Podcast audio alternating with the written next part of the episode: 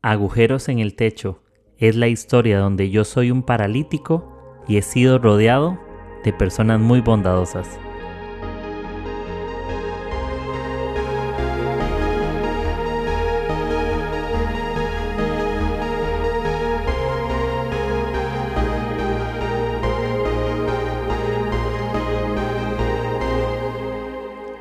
Hola amigos, ¿qué tal están? Espero que estén súper, súper bien. Bienvenidos nuevamente a su podcast favorito, el mejor podcast de la historia del universo, el que van a poder escuchar en este día. Y este es el episodio 166, que dicha que no es el 666, sino el 166. Y bueno, aquí estamos en una nueva serie de unos tres episodios hablando... No tengo todavía el título cuando estoy grabando esto, honestamente no, no sé cómo va a llamarse la serie pero tiene que ver un poco con el área creativa, artística, algún tipo de expresión. Y bueno, aquí estoy con, con Frank Flores. Entonces, amigo, ¿cómo andas? ¿Qué onda, Kike? ¿Todo bien? Un gusto estar por acá platicando contigo. No, lo máximo. Eh, tal vez a Frank muchos no lo conocen eh, o eh, creo que el diseño es como muy backstage en algunas cosas, ¿no? generalmente el rostro no sale la persona, pero eh, preguntarte qué es lo que haces, eh, que estás ahorita en un nuevo proyecto, ¿no? De, de tu estudio y más o menos cuánto tiempo tenés eh, trabajando en diseño y todo eso. Sí, pues en diseño tengo trabajando tal cual, creo como 2014, 2014 que empecé a trabajar justo aquí en, pues en la iglesia La Fuente, como diseñador para La Fuente. Y pues sí, ¿cuánto va? Seis, siete, siete, ocho años, yo creo. Y pues desde ahí, desde ahí dedicándome al diseño. Y el estudio de diseño pues lo abrimos, bueno, oficialmente este año, pero pues sí llevo también dos, tres años trabajando en proyectos de diseño en general, branding, lettering, pues todo lo que tenga que ver con diseño, ¿no? No, bueno, brother. Y hay algo, y, y, también, bueno, para los que no saben, tal vez algunos sí, eh, Frank está detrás de mucho la parte gráfica, ¿no? Del podcast de, de Jesse, de Armadillo, ¿no? Estás por ahí detrás y... ¿Y cómo, y cómo empezó toda esa parte de, de Armadillo en el diseño? Empezó... Pues siempre hemos hecho todo aquí lo de lo que tiene que ver con diseño, ¿no? Para Jesse, así, para la, la, iglesia también. Entonces, uy, pues qué, pues cuando empezó Armadillo, literal, Jesse me dio algunas ideas, me dio el título, lo que quería como que representar en ese entonces. Y ahí hicimos como tres, cuatro propuestas. Quedó una al final y fue buena, supongo, porque ya lleva varios años. Y de ahí empezamos a armar como que todo el, el universo visual alrededor de, de, ese estilo. Recuerdo muy bien que fue unos años después de que salió el, el álbum de Bon Iver, el 22 a Million. Y sí, agarramos mucha de esa inspiración, de esa estética también, entonces de ahí se ha inspirado mucho Armadillo. ¿vas? Sí, ¿no? Lo máximo. Y yo creo que eh, a nivel visual es muy bueno, eh, me encanta. Y las series también has trabajado ¿no? Las, las series de, que he tenido él de Profetas y algunas otras. Sí, todo lo que tiene que ver con... Todo, todo lo audiovisual de Armadillo, pues lo hemos hecho acá acá nosotros. Y sí, poco a poco, pues con el, con el paso de los años, con, entre más proyectos salían, fueron desarrollándose nuevas ideas que iban como por la misma línea de diseño. Y ya ahorita, pues después de tantos años, ya está como que bien consolidado el estilo visual, vaya de Armadillo. Sí, no, bro, lo máximo, está súper bueno. Igual, eh, no olviden seguir a Frank. ¿Cómo sale tu estudio en Instagram? Eh, igual, eh, has subido ciertas cositas, ¿no? Poco a poco. Sí, el estudio del Instagram, que casi ni subimos, bueno, ni hemos subido, es Fuego Lento Estudio. Cine, Fuego Lento Estudio. Y, y ya. Pues mi Instagram, Frankie Flores, con doble S. Sí, y también tatúas o cómo es que es medio tiempo. Brother, es que ¿qué no haces vos? Vos tatuas, diseñas, limpias casas, limpias techos, eh, mecánico. Todo lo, que, todo lo que nos pidan. Sí, me gusta mucho andar explorando por ahí. No, ¿Y, eso, y, eso, ¿Y estás dedicándote al tatuaje algún momento por ahí? O? Hubo unos años donde sí me, me dedicaba, de que, bueno, no me dedicaba tal cual, siempre me he dedicado a, la iglesia, pero sí lo hacía como muy seguido. Ahorita ya no tanto, lo hago también porque agarré como un estilo de tatuaje que no es muy común acá donde yo vivo, la gente no se lo quiere hacer tanto, entonces de repente tatúo, de repente fotos, de repente diseño, de todo. Me gusta estar como que saltando entre diferentes actividades que tengan que ver con, con lo visual, con la estética. Ahora lo máximo. Y bueno, ahora entrando un poco, ya que saben quién es Frank y que es un crack y que lo, lo puedan seguir, eh, vamos a sortear un tatuaje, no mentira. Saltar dos tatuajes. acá, en México. Acá mismo, sí. Eh, ¿Qué te iba a decir? Algo que yo quisiera conversar con vos em, es acerca un poco de, los bloqueos creativos, ¿no? Dentro de, creo que de este universo visual que existe o en cualquier eh, aspecto artístico, ¿no? Llegamos a un punto donde las ideas como que no no sé, no sé si te pasa, pero no fluyes, como que hay días que, que tienes que empujarlo. Y yo quiero preguntarte cómo, cómo haces vos para... ¿Qué pasa cuando empezás a bloquearte en, en ese aspecto? ¿Cómo, ¿Cómo le empezás a hacer o qué prácticas o, has sufrido algún bloqueo que vos decís una mala experiencia y dijiste, no, esto lo hice mal y tal y tal cosa? ¿O cómo, cómo lo hiciste? Pues me pasaba mucho al, al principio, los primeros años era, pues sí, tenemos esta idea bien, bien romantizada de, de, lo artístico, del diseño, del, de la estética en general, como que todo viene de una inspiración, como que el, no sé, lo, agarramos de esta idea del hombre, ¿en qué fue? En la... Todos estos genios como Da Vinci, Miguel Ángel, como que hombres acá, todos los del Renacimiento, como que eran genios, como que entonces todos pensábamos, ah, es que esa persona es, es un genio, ¿no? Es como que esa persona le llega toda la inspiración, esa persona así. Y me ayudó mucho a lo largo de los años como que entender que la creatividad no venía de una de un lugar en específico, sino de una escena y ya una escena creativa, vaya, entonces dentro de la escena entra lo que es pues la constancia, el trabajo, el entender que no todo es divertido, no, no todo es romántico en, en este mundo creativo. Y sí, poco a poco fue deslizando más los bloqueos creativos a simplemente ser constante en el trabajo, llegar y decir, había un escritor, no me acuerdo quién, que decía como, ah, sí, la creatividad me llega todos los días a las 9 de la mañana, eh, porque pues, estoy trabajando todos los días a las 9 de la mañana, ¿no? Entonces, sí, tiene, mm, ¿cómo explicarlo? Obviamente existe el bloqueo creativo, pero creo que la manera de romperlo pues es siendo constante nada más en su trabajo, dedicándole tiempo, entender también que es un trabajo al final de cuentas, como que estás haciendo, no romantizarlo tanto, esta idea de me va a llegar inspiración de algún lado, sino decir, hey, pues, ¿qué quieres ser? ¿Quieres ser un pintor? Pues pinta todos los días y que te encuentre trabajando, ¿no? Que la inspiración te encuentre trabajando.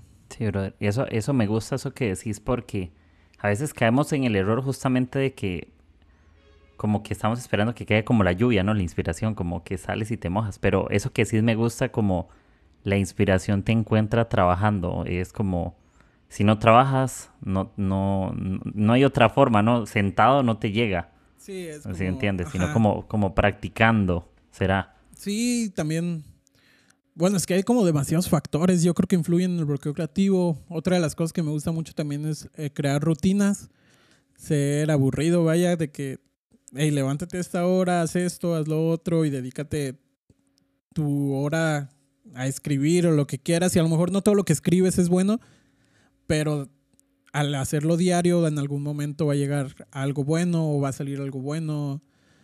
O diseña diario, pinta diario, es, sí, pues constancia, la constancia también creo que es una cosa muy importante al momento de los bloqueos creativos.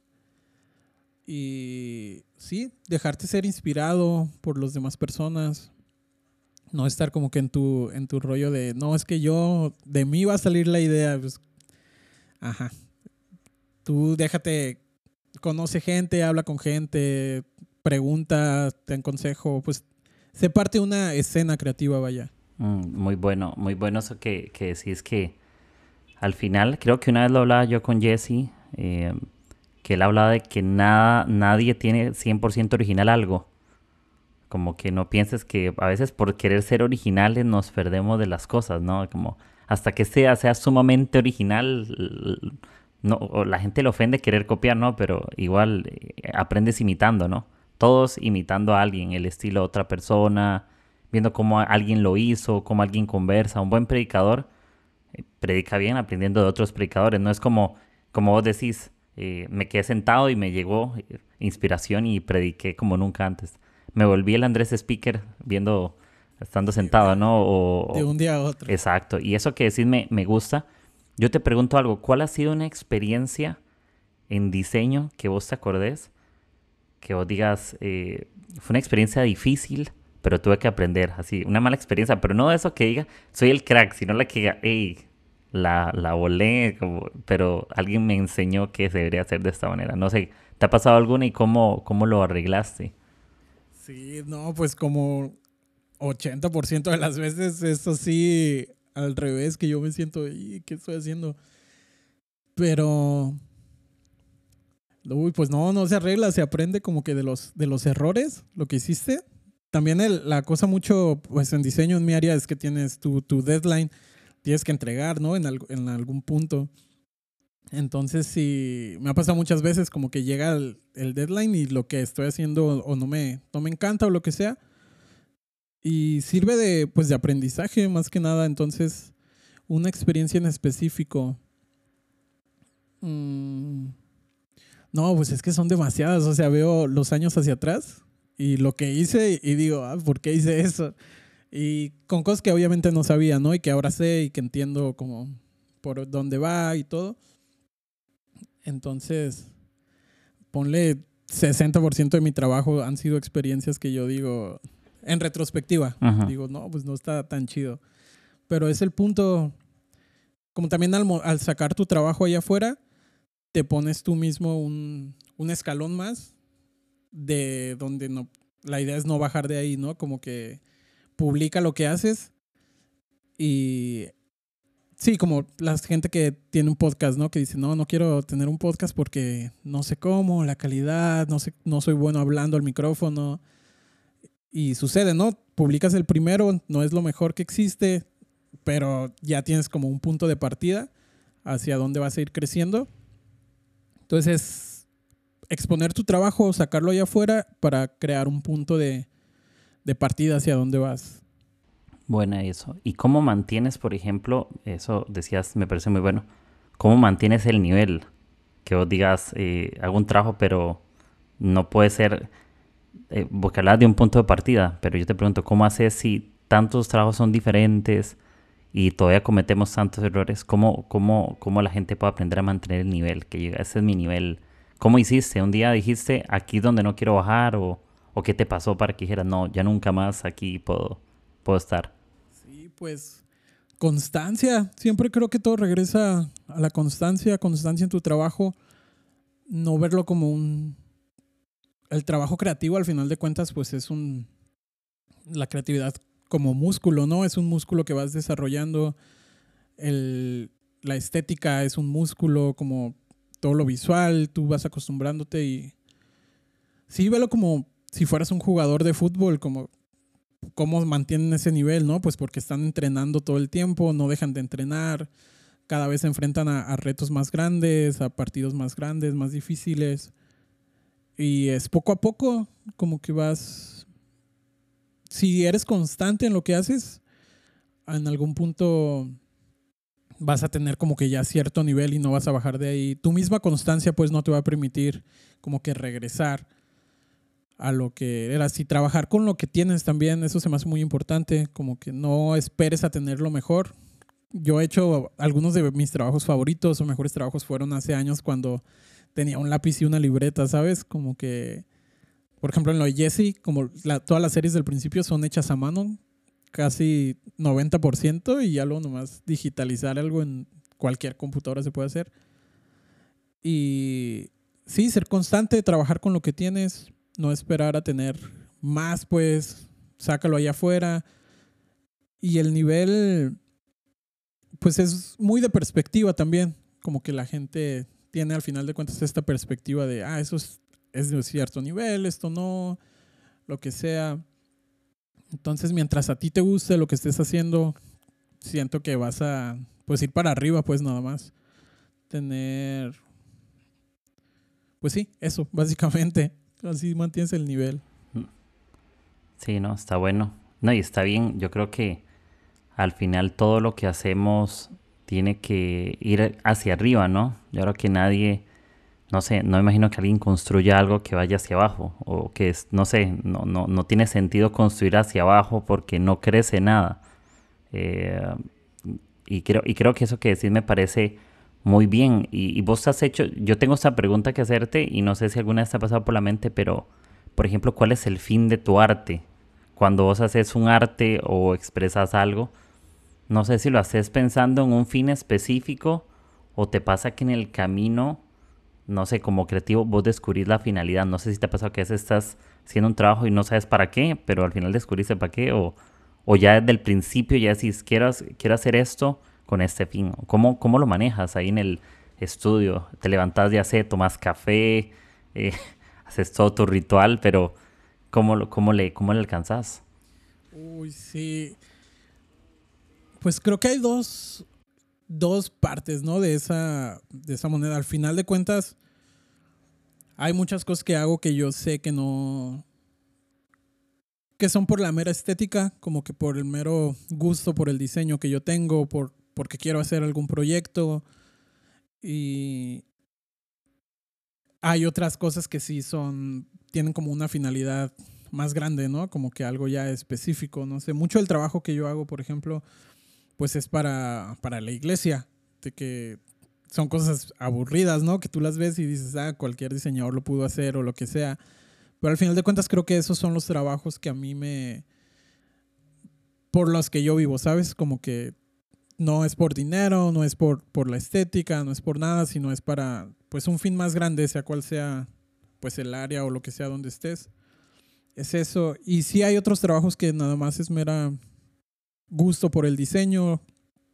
Entonces, pues sí, hay veces que yo quiero, no sé, hacer algún proyecto de algo de, de música o lo que sea. Entonces yo nomás ahí finjo que estoy trabajando algún proyecto falso, lo que sea, lo diseño y todo. Y en algún punto llega como que ese proyecto de música y, ah, mira, tengo estas ideas, lo podemos adaptar a lo que tú quieres, bla, bla, bla. Pero pues entender que tampoco todo, o al menos así lo veo yo, no todo tiene un fin tan grande. A lo mejor el único fin es que tú aprendas a hacerlo y luego lo puedes utilizar para otra cosa. También darte el gusto, puedes darte, satisfacer como que tus ganas de, de crear algo. A veces ese es el único fin. No tiene por qué ser que lo vea la gente, que te dé dinero, que bla, bla, bla, bla, bla, cualquier cosa, ¿no? A veces el único fin es crear. Crear por el hecho de crear se me hace algo muy cool. Y pues crear para algo más grande todavía se me hace algo, algo que te llena más, ¿no? Sí, y eso, y eso que sí, sí, sí te pasa en algún momento que creas algo que nadie necesita, pero te funcionó como referencia para algo que en algún momento alguien necesitaba. ¿Sí te ha pasado? Que tienes algo guardado que no era para nadie luego alguien te pidió un proyecto y justamente tenías cosas que funcionaban para ese proyecto. ¿Qué te pasa? Sí, todo el tiempo. La, sí, la mayoría de las cosas que hago, creo que casi todo lo de Armadillo ha sido así. Como que yo tengo algunas ideas, bocetos, cosas sobre algo, o cosas guardadas, ¿no? Como que diseños guardados y lo que sea, de que ah, en algún punto estaría chido esto.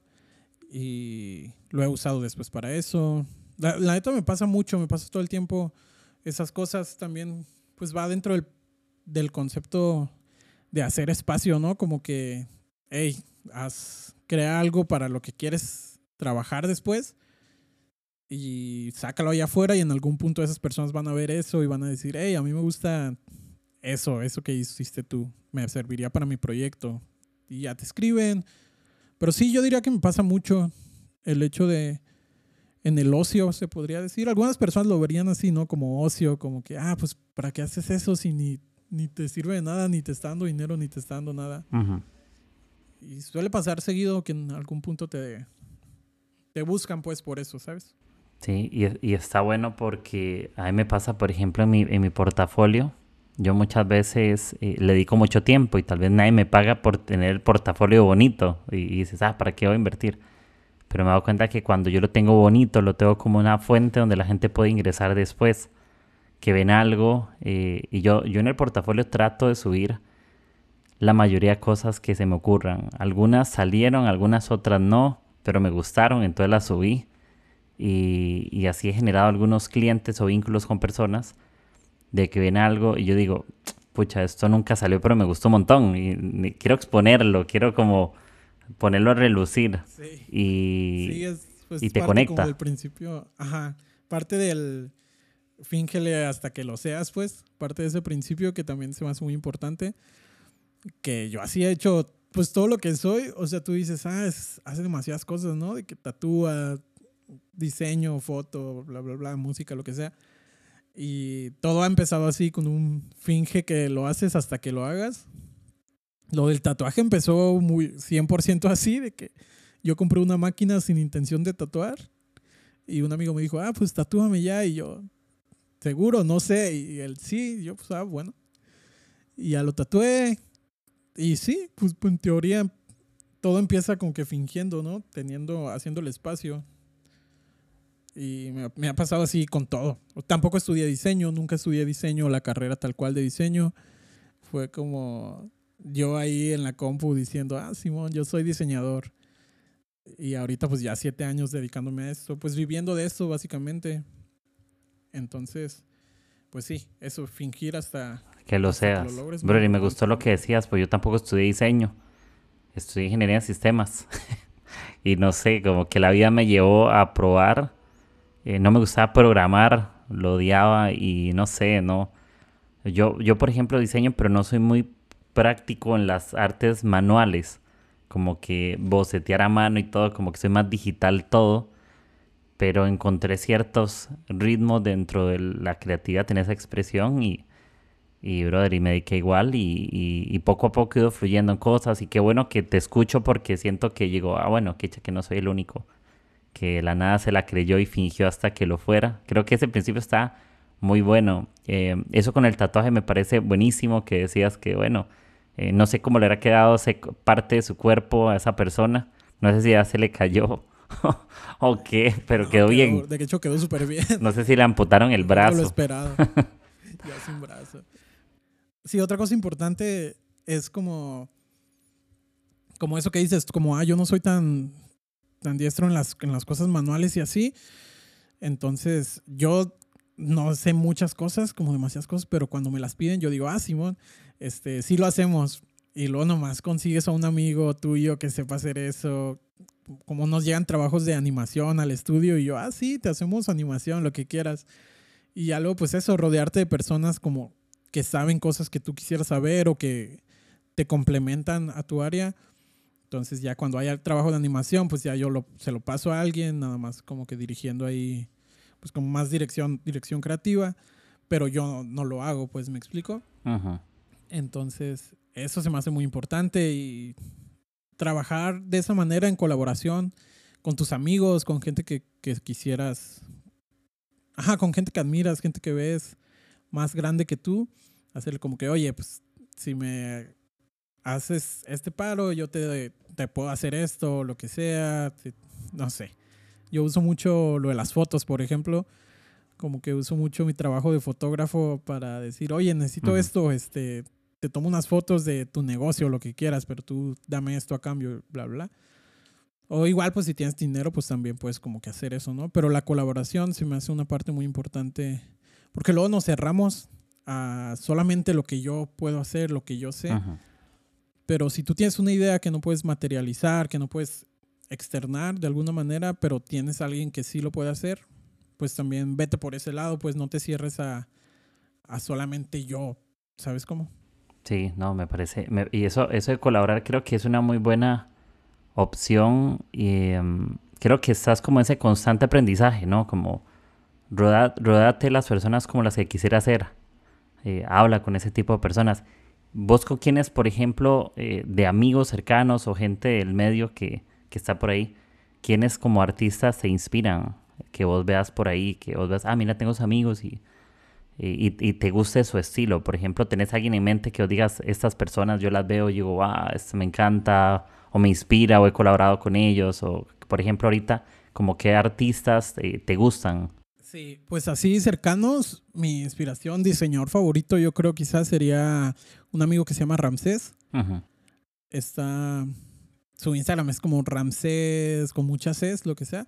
Y él viene aquí a la, a la fuente, a la iglesia, y trabaja conmigo también cosas de diseño. Todo el rato estoy rebotando ideas con él. Y hemos crecido juntos en diseño, lo conozco desde hace muchos años. Entonces creo que él sería de mis inspiraciones más grandes. También todo lo que hago lo, lo platico con él, como que, oye, ¿qué, ¿qué, piensas de esto? Bla, bla, bla, bla, bla, bla. Nos ayuda mucho aquí. Y sí, pues en general de diseño, Ramsés es uno. Eh, Tania es otra amiga con la que trabajo, que es, ella trabaja en el estudio, en, en Fuego Lento, tal cual. Y me gusta mucho su trabajo de ilustración, que es algo que yo no hago tanto.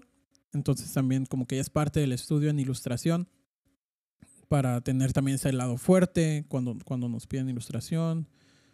Y sí, pues tengo otros amigos que hacen video, igual aquí en, en mi ciudad, cerquita. Eh, Abraham, el trabajo de Abraham me gusta mucho.